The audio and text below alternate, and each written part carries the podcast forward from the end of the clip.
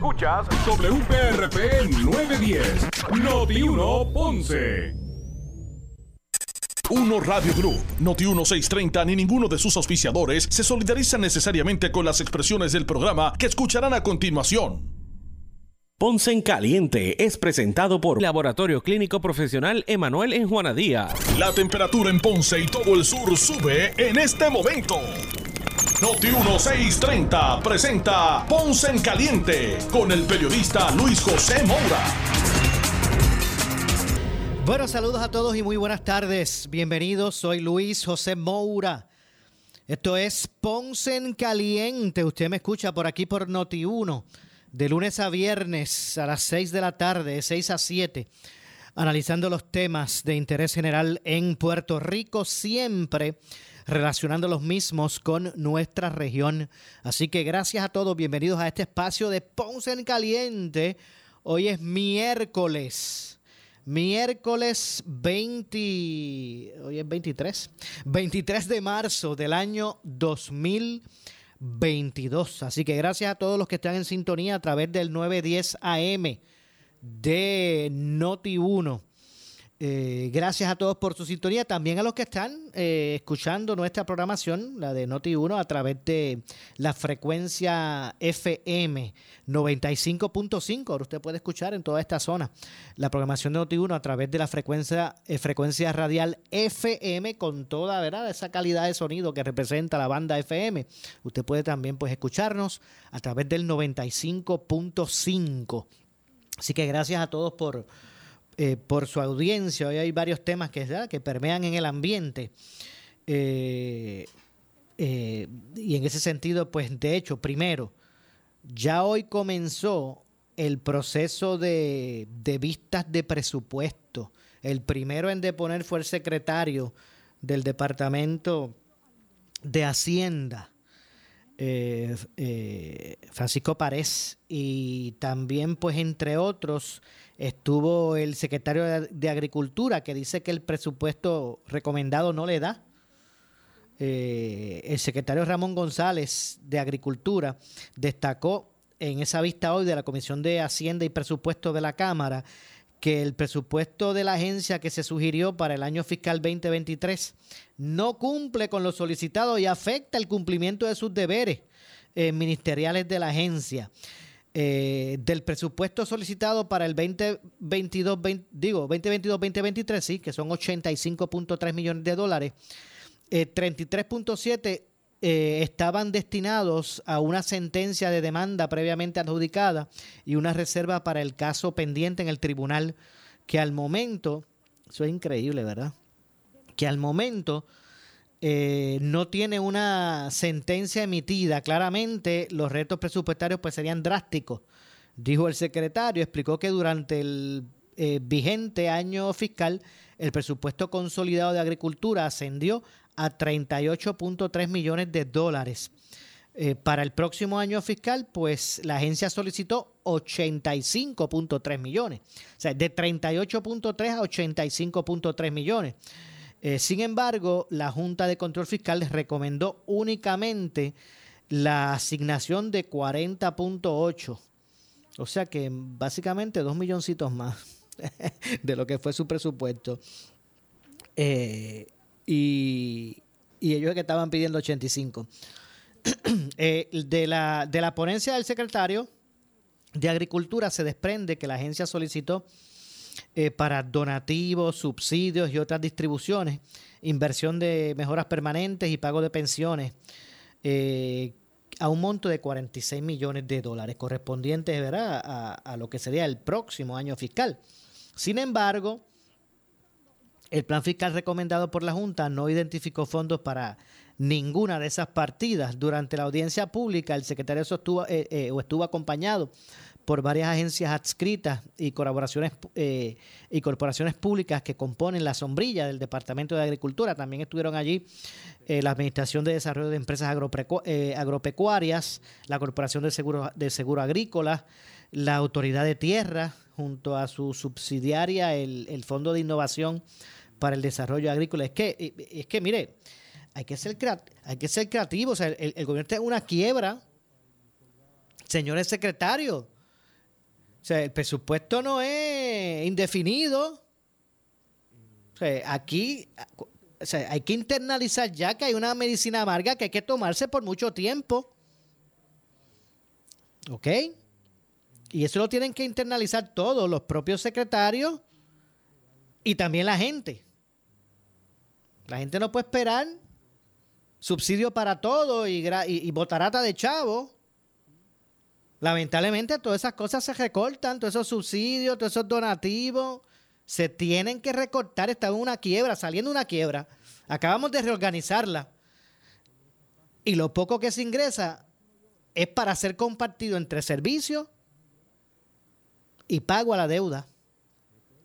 Recuerden lo que yo dije los otros días, antes que, antes que se, pusiera, se pusiera en vigor el plan de, ajuste. Por los pasados cinco años no se, estaba, no se estaba pagando un centavo, ni un chavo prieto.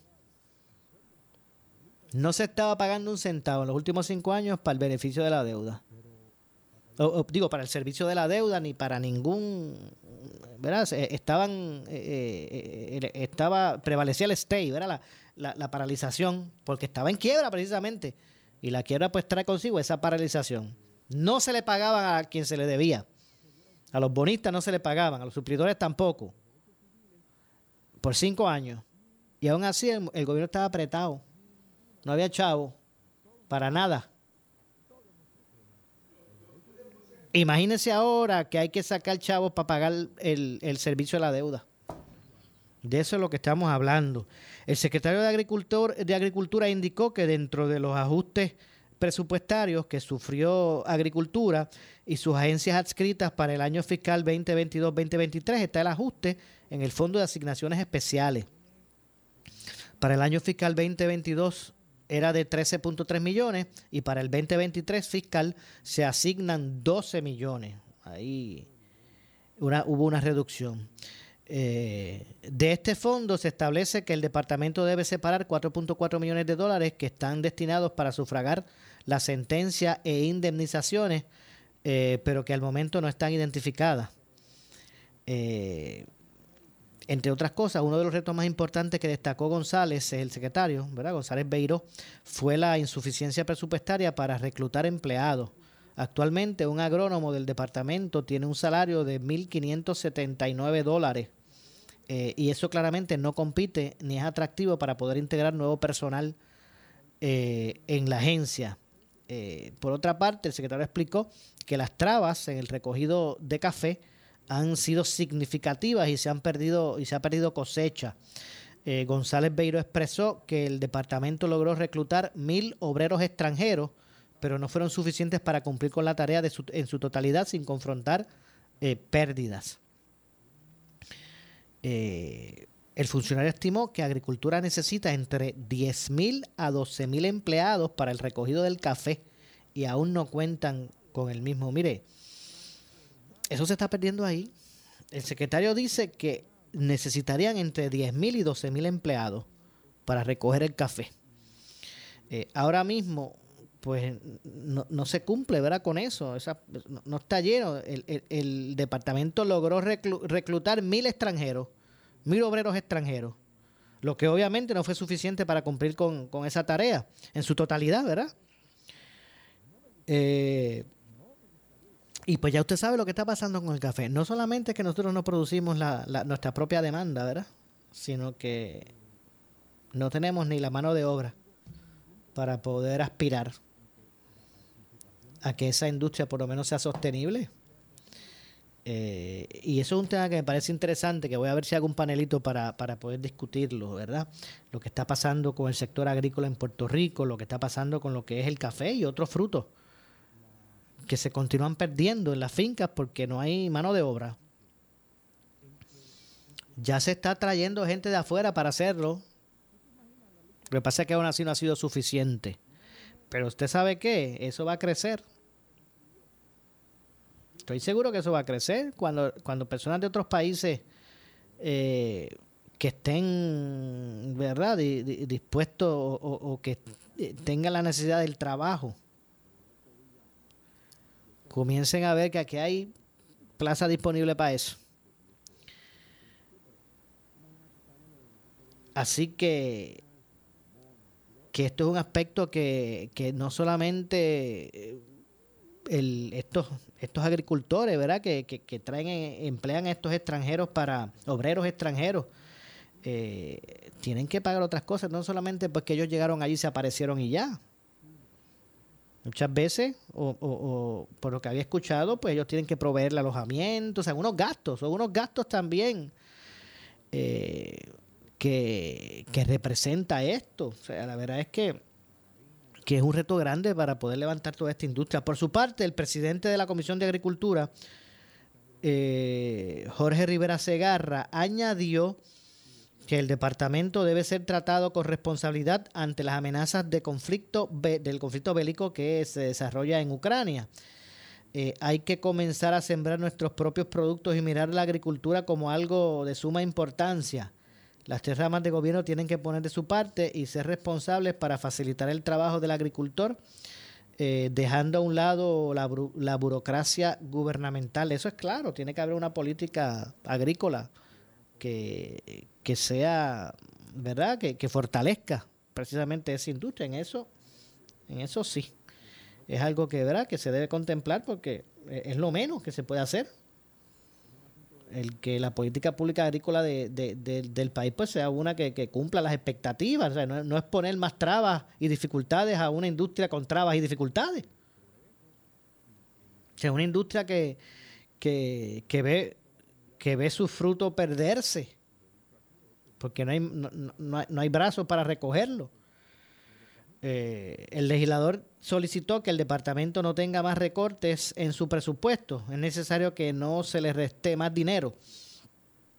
Es la única forma en que podemos desarrollar una agricultura sostenible y dirigir los recursos directamente a las manos de los de, de las y los agricultores. Entre tanto, la vicepresidenta o el la vicepresidenta del, del, movimiento Victoria Ciudadana, o, debo decir la vicepresidenta, no, la, representante eh, Mariana Nogales, resaltó la necesidad, necesidad de atender eh, un análisis exhaustivo sobre el impacto en la zona ganadera que tendrá la propuesta de extensión de la PR22 a la zona del municipio de Aguadilla no queremos que nuestra agricultura se afecte. Claramente la tierra es de los que eh, es la que nos brinda los productos y no una carretera. Hay que proteger nuestras zonas agrícolas, mencionó la legisladora. Por su parte, el secretario de Agricultura indicó que aún no ha tenido conversaciones oficiales con la autoridad de carreteras sobre la posible construcción en la PR22. Lo que sí puedo indicar es que hay varias alternativas para ser más específicos eh, en, ese sentido. Existen tres y nosotros añadimos una cuarta opción. Eh, mi expectativa es que se llegue a una solución para resolver el problema del tráfico sin perjudicar nuestra industria lechera que está concentrada en esa área, agregó eh, González Beiro. Y no cabe duda que, lo que es la, el sector ganadero, ahí es que está, esa es la zona de mayor potencial. O sea, si se van a inventar eh, carretera, pues mire, que se planifique bien. Es tan necesario eh, ceder campo eh, agrícola para la ganadería, debo decir. Pues hay que ver a sopesar el, asunto. Por otra parte, el presidente designado de la Junta de Planificación sentenció que la dependencia proyecta terminar el presente año una deficiencia de aproximadamente 993 eh, mil dólares, casi, casi un millón de dólares relacionado con la partida de nómina eh, y, costos relacionados. Sin embargo, la agencia prevé que durante el próximo año fiscal el impacto en su presupuesto pues será significativo. Mire, nada, que todo lo relacionado al sector agrícola, triste es su, su caso, porque realmente necesita ser incentivado en tiempos de crisis. Imagínese usted, en tiempos de presupuesto limitado. Para el área agrícola se necesita más chavos más subsidios en momentos de, estrechez presupuestaria. Bueno, pues ahí es el momento de, ser creativo. Vamos a ver de qué forma eh, aflora la creatividad y, se puede mantener un, presupuesto que pueda cumplir con las expectativas de ese sector. Sobre el concepto de nómina y costos relacionados, la agencia solicitó eh, alrededor de 9 millones la recomendación federal fue, fue de 7. por otra parte, eh, pues también hay un sinnúmero de otros gastos pues que no, no serán contemplados. Así que eso, eso, esta es la parte de agricultura solamente. y vuelvo y repito, hoy, hoy comenzó esas vistas de presupuesto en la Comisión Cameral de Hacienda y, ya vieron que agricultura fue uno de los que de los que allí estuvo. Eh, mientras tanto, en ese mismo cuerpo, el cuerpo cameral, pero en esta ocasión más bien relacionado a la presidencia, eh, Tatito Hernández, el presidente de la Cámara, amenaza eh, con tribunales si la Junta de, Control Fiscal paraliza el proyecto de reforma eh, laboral. Y es que el presidente de la Cámara, Rafael Tatito Hernández, expresó o amenazó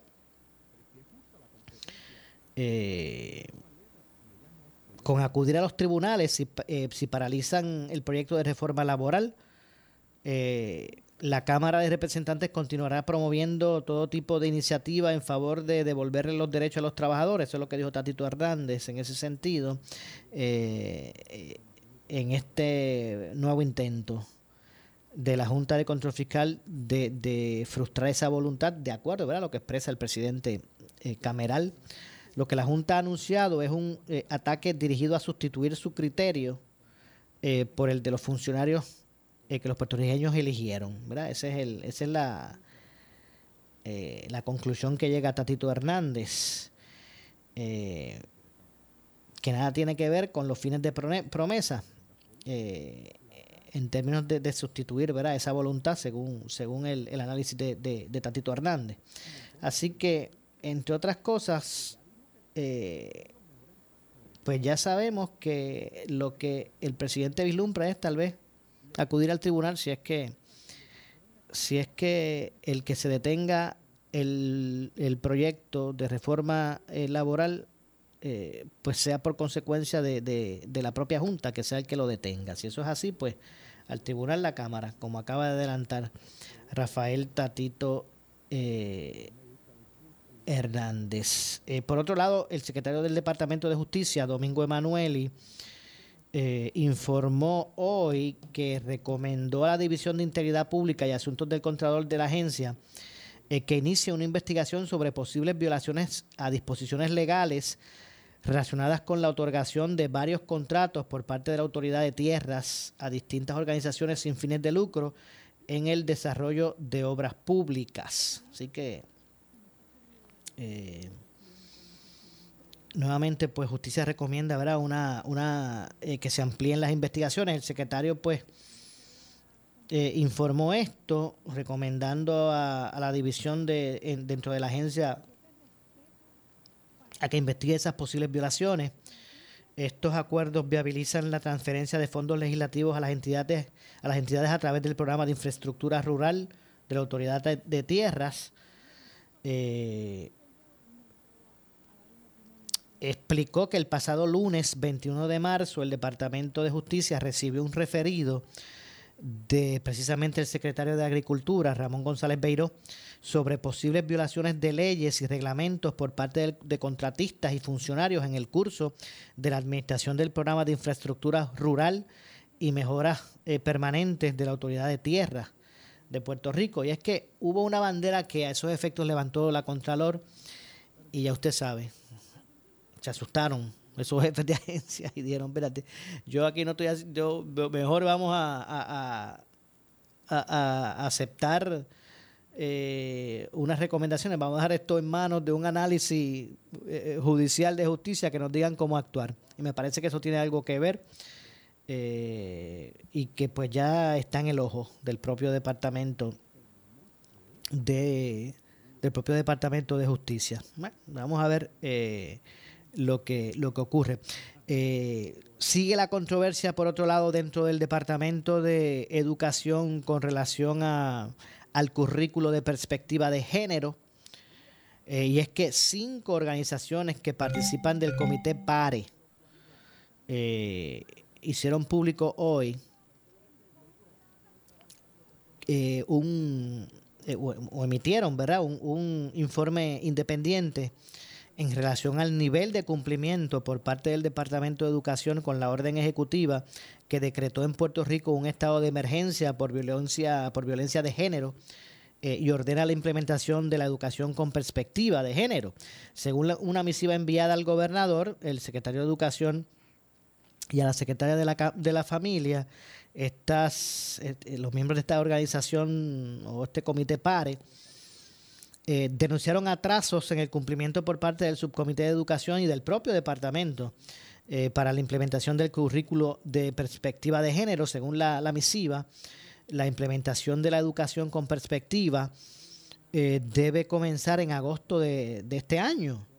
O, o, debió haber comenzado, debo decir, en agosto del 2021, debió haber comenzado. Sin embargo, a pesar de que el subcomité a cargo completó su tarea en junio del 2021, no fue hasta octubre, de este año que logró reunirse con el personal del Departamento de Educación, un atraso significativo del plan de trabajo, según reza el documento, nivel de cumplimiento del Departamento de Educación, eh, pues fue uno, no fue uno diligente, sino negligente, eh, denunciaron las estas organizaciones. Eh, posteriormente expresaron los resultados del desarrollo del plan de adiestramiento y capacitación para personal escolar eh, y así ejecutarlo. Según la misiva, la evaluación de ese proceso fue la actividad no fue ejecutada dentro de las fechas límites. Esa fue la, conclusión. Eh, en cuanto a la implementación del currículo de equidad de género, el comité sostuvo que no se cumplió con el calendario original a pesar de que el secretario de Educación afirmó el 7 de enero pasado que el currículo se implementaría en agosto del 2022. Eh, la carta circular eh, a esos efectos es un indicador de que eh, eso no ocurrirá y de que se ejecutará otro tipo de acción. Así que sigue el nivel de, de, cumplimiento negativo, ¿verdad? Según sostiene la carta. Eh, a modo de conclusión, expusieron que cuando un asunto de política pública es importante para un Estado, se invierten recursos humanos y económicos en las acciones que permitan ejecutar precisamente el espíritu de esa política pública. También se establecen marcadores de cumplimiento y se exige diligencia en el cumplimiento de acuerdos y tareas delegadas para lograr precisamente esos objetivos. Eh, en este caso, no parece que las acciones del Departamento de Educación y el propio gobierno en general eh, muestren interés o diligencia para lograr un currículo con perspectiva de género en nuestro sistema de educación pública. Esto representa un problema al, analizar la orden ejecutiva de esos efectos y su impacto real para erradicar la violencia de género en Puerto Rico, según establece precisamente PARE y estas organizaciones, ¿verdad? Luego de, los análisis correspondientes, incluyendo que el Departamento de Educación está en incumplimiento con la orden eh, y el plan de trabajo aprobado unánimemente en pare, eh, pues además las acciones y expresiones públicas del Departamento de Educación no son consonas con el lenguaje de la orden ejecutiva y por lo tanto están en incumplimiento con la misma. El Departamento de Educación postergó las acciones necesarias para implementar el currículo con perspectiva de género en las escuelas. Eh, según ellos concluyeron, parte de lo que se establece en la orden ejecutiva sostiene, y cito, estamos comprometidos con establecer un proceso para desarrollar un currículo de perspectiva de género que ayude a combatir las causas que contribuyeron eh, a la desigualdad, el discrimen y la violencia. Así que bueno, Vamos a ver lo que ocurre. No cabe duda que eh, estas organizaciones que defienden el concepto de perspectiva de género como parte del currículo del Departamento de, Educación, pues entienden que no, no se ha cumplido realmente con lo que con lo que es el, el establecimiento ¿verdad? de ese de esa de esa perspectiva eh, y bueno, vamos a ver tiempo al tiempo, vamos a ver qué va a ocurrir con relación a, este particular. Así que eso es parte de, de lo que eh, se ha estado expresando con relación al Departamento de, Educación. Hay otro asunto eh, que también ha sido parte hoy del, del análisis público Y es que el gobierno pues dice que va a bajar un 13% de los contratos para ahorrar fondos. Bueno, pues un, un, un 13% es doble dígito. ¿Se podrá llegar a un porcentaje mayor? Pues no sé. Pero ya mismito. Ya mismito venimos verá con esta, con esta información. Y es que el director de eh, precisamente de la Oficina de Gerencia y Presupuestos, Juan Carlos Blanco, eh, dijo que durante el inicio en la Cámara de las vistas públicas sobre el, presupuesto, él expresó que van a buscar bajar en 13% eh, los contratos para, para ahorrar fondos. Eh, el mejor ejemplo sobre ahorro para el próximo presupuesto será repetir la o revertir la dependencia del gobierno en los contratos de servicios profesionales estaremos eh, reduciendo estos contratos en un 13%, mencionó Blanco, durante Blanco Urrutia, durante las vistas públicas de la Comisión de Hacienda y Presupuesto que preside el representante Jesús Y sobre eso hay un punto que yo quiero pues también traer.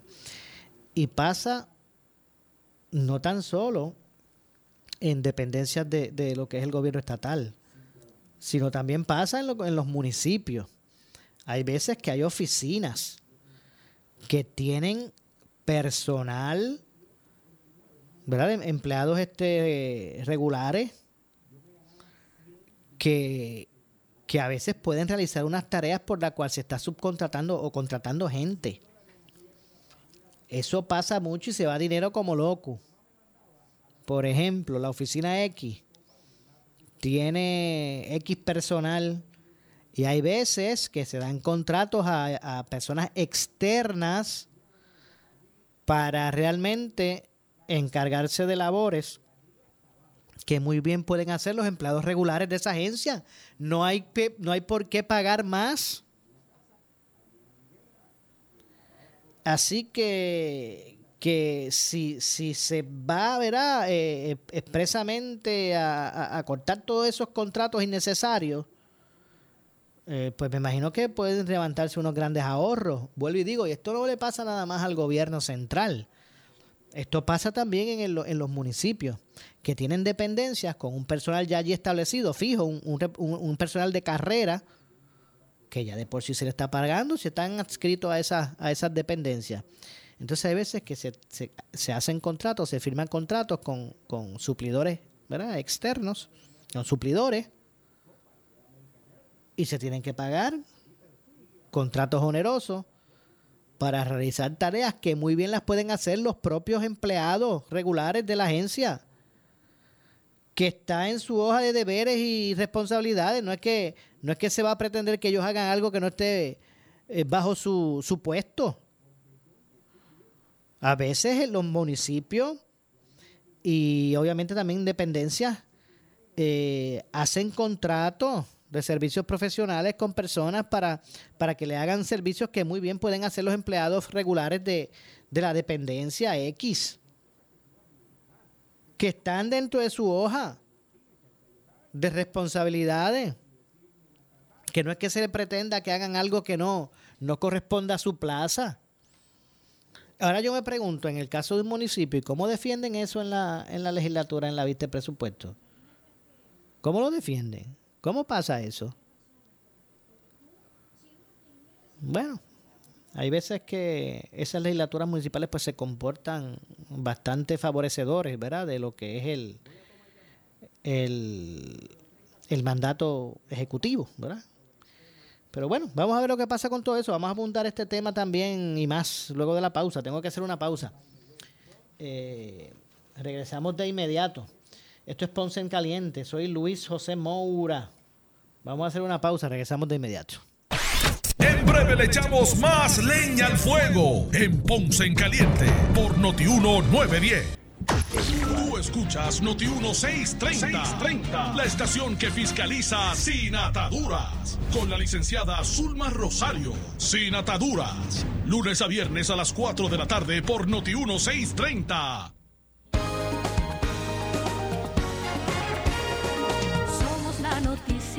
que quieres escuchar. Las 24 horas te queremos informar. Entérate temprano de la noticia en caliente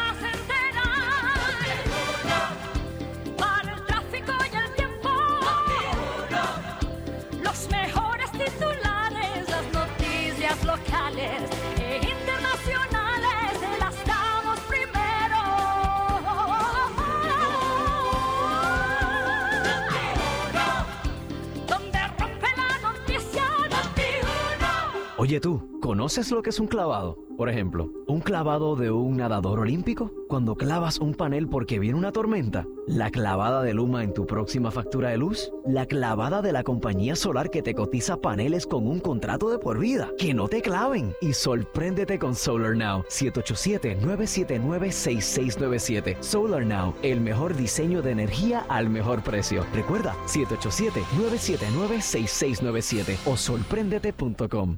¿Buscas una institución financiera con los más completos servicios financieros y la tecnología más avanzada? Soy Normando Valentín y en Puerto Rico Federal Credit Union encontré todos los servicios que buscaba. Es una institución sólida, moderna y usted no es un cliente más, es parte de una gran familia. Yo hice la mejor inversión. Soy socio y dueño de Puerto Rico Federal Credit Union, tu mejor opción. Somos tu alternativa financiera. Accesa prfcu.com y búsquenos en Facebook. Institución asegurada por NCUA. El cafecito va por la casa.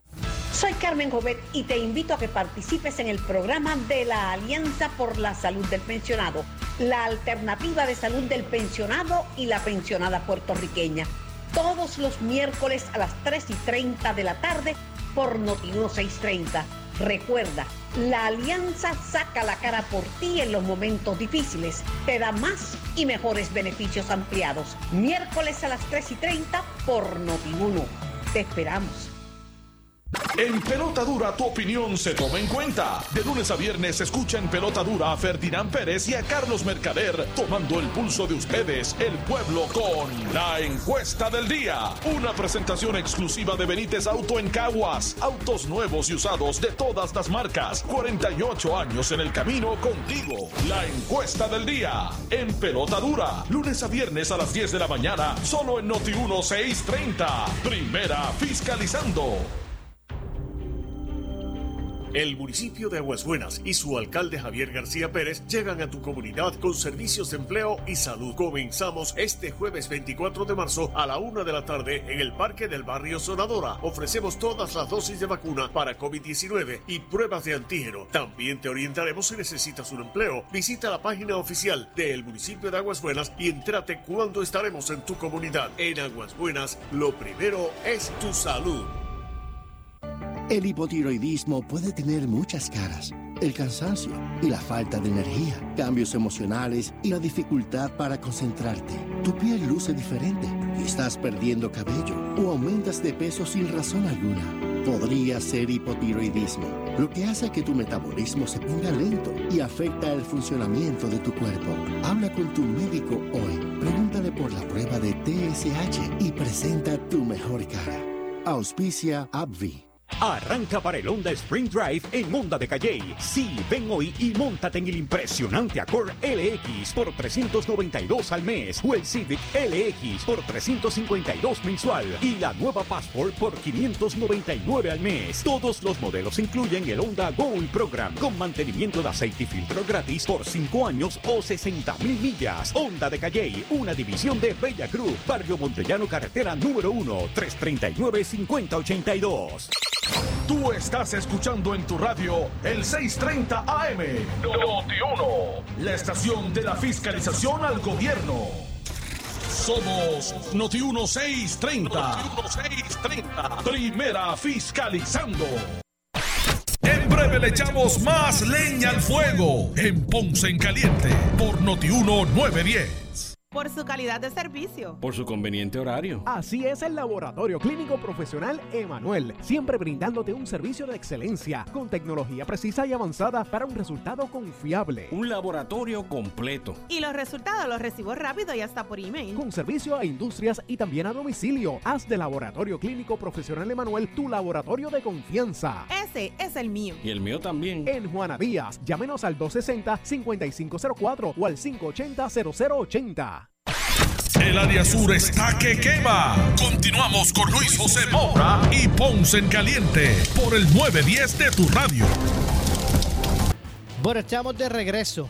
Estamos de regreso. Soy Luis José Moura. Esto es Ponce en Caliente. Son las 6.37 de la tarde. Así que gracias a todos, a los que se unen recién a este programa de hoy. Hoy es miércoles 23 de marzo del año 2022. Más adelante vamos a retomar el tema de educación.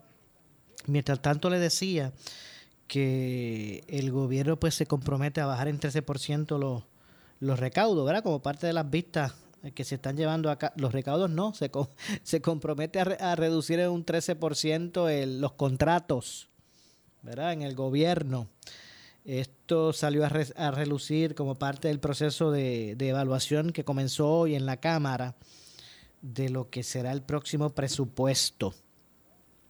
Y yo les decía que esto es un asunto que año tras año pues, eh, pues reduce el, el rendimiento de, del fondo público. Hay, hay agencias de gobierno eh, y, un asunto que pasa también en los municipios. Esto no es exclusivo del gobierno estatal. Hay oficinas que tienen adscrito era un personal de carrera un personal regular que ofrecen los servicios X en tal oficina y, y muchas veces esas mismas oficinas o esos supervisores hacen, hacen contratos por servicios profesionales con empleados externos para realizar labores que pueden hacer los empleados regulares y no hay que dar un contrato adicional y gastar más. Y no es que no es que se le vayan a dar responsabilidades que no le correspondan a un empleado, o sea, tareas que no vayan acorde con su posición. No. Es que contratan labores que están dentro de ese documento de responsabilidades de, la plaza, de muchos de los, de los, de los empleados regulares. Pues eso pasa. Vamos a suponer que si estuviéramos hablando de una imprenta, vamos, por poner un ejemplo Vamos a suponer que en el municipio X esté la, tengan servicio de imprenta para las dependencias municipales, por ejemplo, o para organizaciones que puedan pedir como donativo, ¿verdad? Algún tipo de, de, material de ese tipo, ¿verdad? O de trabajo de ese tipo. Y que teniendo personal adscrito a esa, a ese, a esa dependencia, a esa imprenta, venga y se, y se contraten imprentas privadas para para hacer documentos de para las, dependencias. es que, a veces eso ocurre. Y eso, pues hay que, yo me imagino que ahí se, pueden, se pudieran rescatar unos millones largos. Si hablamos de la, de la totalidad de las dependencias del gobierno, adscritas al gobierno. ¿Cuántas están subcontratando gente? ¿Cuántas están dando contratos para que para realizar labores de, de que muy bien lo pudieran, lo pudieran realizar empleados ya regulares del gobierno. Pues eso es un, nicho, ¿verdad? Donde se va mucho dinero por ahí. ¿Verdad? Y, y, y el contratista, pues no es, no, es que, bueno, pues si usted lo contratan, usted da su servicio. Pero realmente será sana administración pública eso. Porque si es que, si es un servicio que se necesita que no se puede, que, no lo puede proveer el propio, el, ¿verdad? La, propia dependencia, pues, pues que se contrate. Pero contratar eh, personal externo para que realice labores que muy bien pueden hacer los mismos empleados regulares, pues entonces eso es lo que lo que dicta mucho, ¿verdad? De, de, de una sabia sana administración. Y repito, esto no es un asunto simplemente que, ocurre en el gobierno central. También ocurre en muchos municipios. También ocurre en muchos municipios. Y, y, bueno, y pues algo que, se debe tener ojo, ¿verdad? Ojo con eso, porque muy bien se pudiesen estar ahorra, se, se pudiese estar ahorrando un montón de dinero si se toma si se hacen los ajustes al, al respecto. Vamos a ver lo que pasa. Pero como dije, el gobierno dice que va a bajar eh, un 13% de los contratos para ahorrar fondos eh, con ese propósito. El director de la Oficina de Gerencia y Presupuestos, Juan Carlos Blanco, dijo hoy, eh, durante el inicio de la, en la Cámara de las vistas públicas sobre el presupuesto, que buscará bajar el, un 13% de los contratos para ahorrar fondos el, y cito, dice, el mejor ejemplo sobre ahorro para el, eh, próximo presupuesto será revertir la dependencia del gobierno en los contratos de servicios profesionales. Estaremos reduciendo esos contratos en un 13%, manifestó Blanco durante una vista pública de la Comisión de Hacienda y Presupuesto presidida por el representante Jesús Santa. Las agencias están eh, muy eh, conscientes sobre los sacrificios presupuestarios que hemos realizado a nivel de administración y país. además, como gobierno hemos establecido mejores controles para evitar que sucedan los mismos errores del pasado y también para detectar el momento cuando sucedan y, lograr resolverlos de forma inmediata. En términos generales, ahora mismo todas las agencias están ejecutando sus planes dentro de lo que es el presupuesto disponible. Eh, las agencias del gobierno rendirán cuentas ante la Asamblea Legislativa sobre el uso de fondos públicos en sus presupuestos del año fiscal corriente y las proyecciones relacionadas al plan fiscal eh, el certificado por la Junta de, Control Fiscal. Por medio de la resolución de la Cámara 149, los legisladores buscarán conocer cuáles son los mecanismos implementados por las dependencias del gobierno para cumplir con los compromisos de reducción de gastos, de mejora sobre las condiciones salariales a los empleados públicos. En el primer día de vista, además del director de la Oficina de Gerencia y Presupuesto, que es Juan Carlos Blanco, la comisión recibió la comparecencia del equipo fiscal del gobernador, que está constituido por el secretario del Departamento de Hacienda, Francisco Párez, eh, y el director de la Agencia de Asesoría Financiera y Agencia Fiscal de Puerto Rico, eh, Omar Marrero. Eh, Santa, por su parte, el presidente de la comisión preguntó si al día de hoy las agencias han logrado algún tipo de ahorro o eficiencias presupuestarias eh, Blanco Urrutia destacó que la reducción de control de contratos, debo decir, llegará eh, con una inversión en el gobierno y los servicios, como una eh, inversión en el gobierno y los servicios públicos. Todavía queda espacio para reducir más los gastos por contrato, lo que dije. pero debe hacerse de manera ordenada sin interrumpir los servicios de la ciudadanía, destacó. Y es que, repito, no es interrumpir los servicios, es que hay veces que se están subcontratando gente cuando hay personal de carrera regular que puede ofrecer esos mismos servicios ya, ¿verdad? Ya como, como parte de la nómina.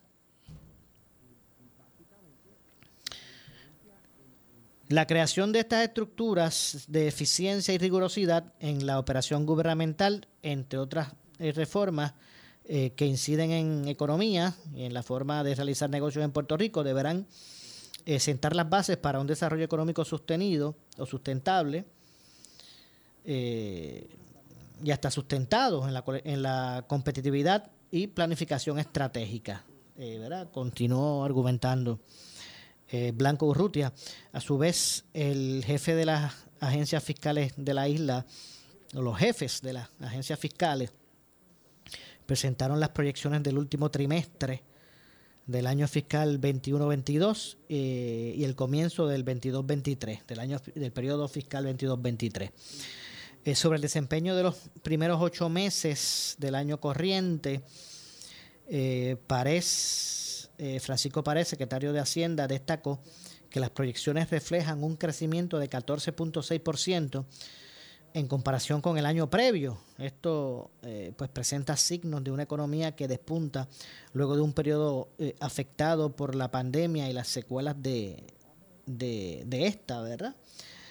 Eh, Hacienda apuntó también que Puerto Rico ha recuperado su ritmo en términos de, del crecimiento base luego de sus caídas abruptas en el Producto Nacional Bruto y de la tasa de participación de la fuerza laboral en la última década.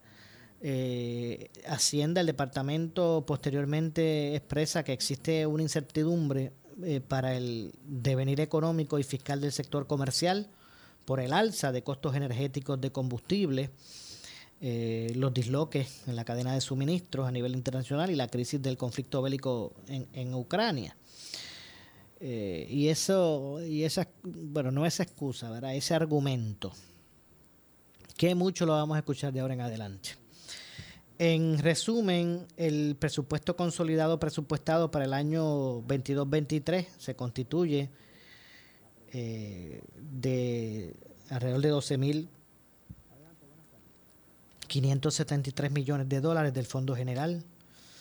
Eh, el titular de Hacienda destacó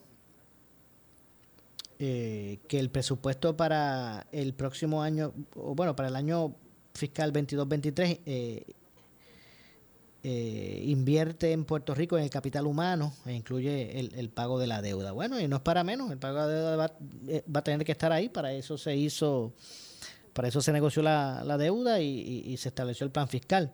Un presupuesto un presupuesto que reduce un 13% en los contratos y aumenta un 20% en la nómina pública,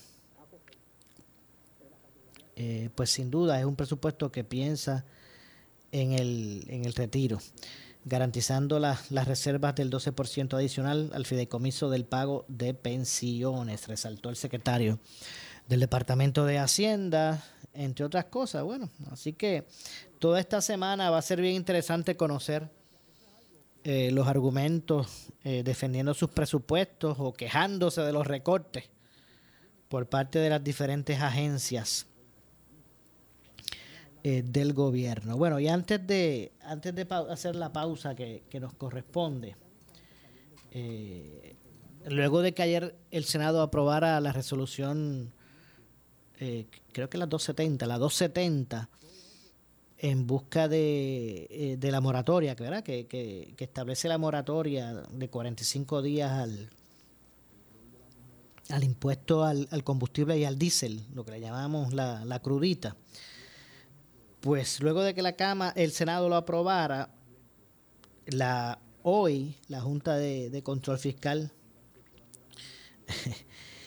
eh, expresó que la resolución, yo dije 270, es la 240, que la resolución conjunta del Senado 240, que repito, busca eliminar la crudita por 45 días, es inconsistente con el plan fiscal y el presupuesto certificado. Así que mire, un no a eliminar eso, a la crudita por parte de la Junta de Control Fiscal, quienes insisten en que eso sería inconsistente con el plan fiscal y el presupuesto que se, que se certificó, el presupuesto certificado. Pero nada, ampliamos eso más adelante. Tengo que hacer una pausa. Regresamos de inmediato. Soy Luis José Moura. Esto es Ponce en eh, Caliente. Pausamos y regresamos. En breve le echamos más leña al fuego en Ponce en Caliente por Notiuno 910. A toda la comunidad de Ponce, sus pueblos limítrofes y sur de Puerto Rico, el CDT Sala de Emergencia Primary Medical Center anuncia que tenemos disponibles las pruebas de COVID-19 los 7 días de la semana de lunes a domingo de 7 y media M a 7 y media PM. Para mayor información puede llamar al 492-3199 o 492-3197. Nos encontramos en la calle Méndez Vigo número 24 Ponce, sin largas esperas y resultados rápidos. Somos los mejores en servicios de salud para nuestra comunidad. 492-3199 y 492-3197 por su calidad de servicio. por su conveniente horario. Así es el Laboratorio Clínico Profesional Emanuel, siempre brindándote un servicio de excelencia con tecnología precisa y avanzada para un resultado confiable. Un laboratorio completo. Y los resultados los recibo rápido y hasta por email. Con servicio a industrias y también a domicilio. Haz de Laboratorio Clínico Profesional Emanuel tu laboratorio de confianza. Ese es el mío. Y el mío también. En Juana Díaz, llámenos al 260-5504 o al 580-0080. El área sur está que quema. Continuamos con Luis José Moura y Ponce en Caliente por el 910 de tu radio. Bueno, estamos de regreso, estamos de regreso ya en nuestro eh, segmento final. Esto es Ponce en Caliente, soy Luis José Moura. Lo que escucharán a continuación es una entrevista auspiciada. Y es que en línea telefónica nos acompaña la licenciada María Evicens, abogada de quiebra, a quien de inmediato le damos la, la, bienvenida. Saludos, licenciada, gracias por acompañarnos. Saludos, Maura, a ti, a los radioescuchas y las que nos ven por Facebook. Llegó el miércoles, donde las personas son, se orientan, ¿verdad? En este espacio sobre las leyes federales relacionadas a, a las leyes de quiebra con la licenciada María Evicens. 259-1999 es su teléfono. Hoy la pregunta, licenciada María Vicenza, es la siguiente. Eh, ¿cuál, verá, ¿Cuál es la diferencia entre eh, que eh, nieguen un descargo o que una deuda no sea descargable. ¿Cuál es la diferencia entre esos dos, dos argumentos? Ahora esa, es interesante, pero es, compleja, pero yo te, la, yo te lo voy a simplificar. Diga usted, usted le experta. Eh, mira, mira, Maura, el descargo en una quiebra es el, la meta, lo que todo el mundo busca, es que al final de tu caso tú te puedan dar el descargo para que te liberes de todas aquellas deudas que fueron incluidas en tu petición, que son las que incluiste antes de erradicar, las que incluiste después de erradicar no se van a descargar. Entonces, eh, eso es lo que se conoce como la orden de descargo y existe una prohibición de que nadie te puede hacer una gestión de cobro con ninguna deuda que estuvo incluida en esa petición porque la descargaste, te liberaste de ella, ¿ok? Entonces, eh, dicho esto, ahora vamos a la pregunta que, que, es interesante de cuál es la diferencia en que te nieguen un descargo a que una deuda no sea descargable. Ok, ese descargo que tú buscas puede ser eh, objetado por alguno de los acreedores que tiene que hacerlo mediante un proceso adversativo. Recordemos que la quiebra es un proceso ex parte, donde una sola persona acude a un tribunal a pedirle a ese tribunal que te, que te conceda algo. No es que tú estás eh, fulano de tal versus mengano de tal. Pero entonces, si una persona te va a objetar el descargo te va a decir que no puedes tener un descargo, él tiene que erradicar lo que se conoce como un proceso adversativo, que va a ser fulano de tal versus el deudor que radicó. Y eso es un proceso dentro del proceso de la quiebra, pero aparte, porque se convierte en contencioso. Entonces, ¿por qué una persona te puede objetar un descargo? Una persona te puede objetar un descargo si él entiende que tú has cometido fraude, si, si tú fraude no, si tú destruiste propiedad del caudal, fraude entre las que no son descargables. Si tú destruiste propiedad del caudal adrede, como para que no tener lo que poner en la petición y mencionarlo. Mm. Si tú escondiste bienes a, cuando tú llenaste la petición, tú escondiste bienes y no los mencionaste. Si, si tú transferiste propiedades y tampoco lo mencionaste, porque en la quiebra todas esas cosas se tienen que informar. Eh, eh, estás preso y no lo sabes. Exactamente. si tú transferiste y a sabiendas te lo quedaste callado. Si no da información al síndico que el síndico te pide, el síndico te pide las planillas de tal y tal año, si el síndico le da la gana, por ejemplo, de capítulo 7, te pueden pedir usualmente te piden los estados de bancos de tu cuenta de los últimos cuatro meses, pero si el síndico quiere, te los puede pedir de un año atrás. Y si tú no provees esa información, de hombre muerto. Si no obedeces una orden del tribunal, esas son razones por las que te pueden negar el descargo, ¿verdad? Pero entonces, ¿cuáles son las deudas que no son descargables? Esas estamos un poco más familiarizados porque hemos hablado aquí anteriormente. Hay una sección del código que, que las identifica y esas son cuando tú has cometido fraude, cuando a sabiendas y maliciosamente tú has causado daños a la propiedad o a la persona, cuando hay un robo, cuando hay una malversación de fondos, cuando rompes un deber fiduciario que tú tienes por ejemplo, un deber fiduciario existe cuando tú eres, por ejemplo, el vacío de una, de sucesión y, no administras bien y no cumples con tu deber. Pues esos son motivos que son eh, que hacen que esa deuda que, que surgió a raíz de esos actos no es descargable. Y algunas de estas deudas son descargables porque sí. Otras tú tienes que eh, objetarlas y, y, pleitearlo y probarlo. Y algunas son un poquito cuesta arriba de, de probar. Para tú probar que tú hiciste, ¿verdad? Eh, algo a sabiendas y maliciosamente tienes que tener y cumplir con todos los elementos, eso es como un delito, y tienes que cumplir con todo eso, no es así tan fácil como a que no, que yo digo que es que tú hiciste maliciosamente. ¿Cuál es la malicia? Ejemplo, vamos a poner un doctor. Tú sabes que los doctores lo investigan y a veces le dicen, no, porque usted usó este código para facturar cuando en verdad usted tenía que facturar este. Así que ahora yo te pagué tanto y tú me debes ciento y pico de mil.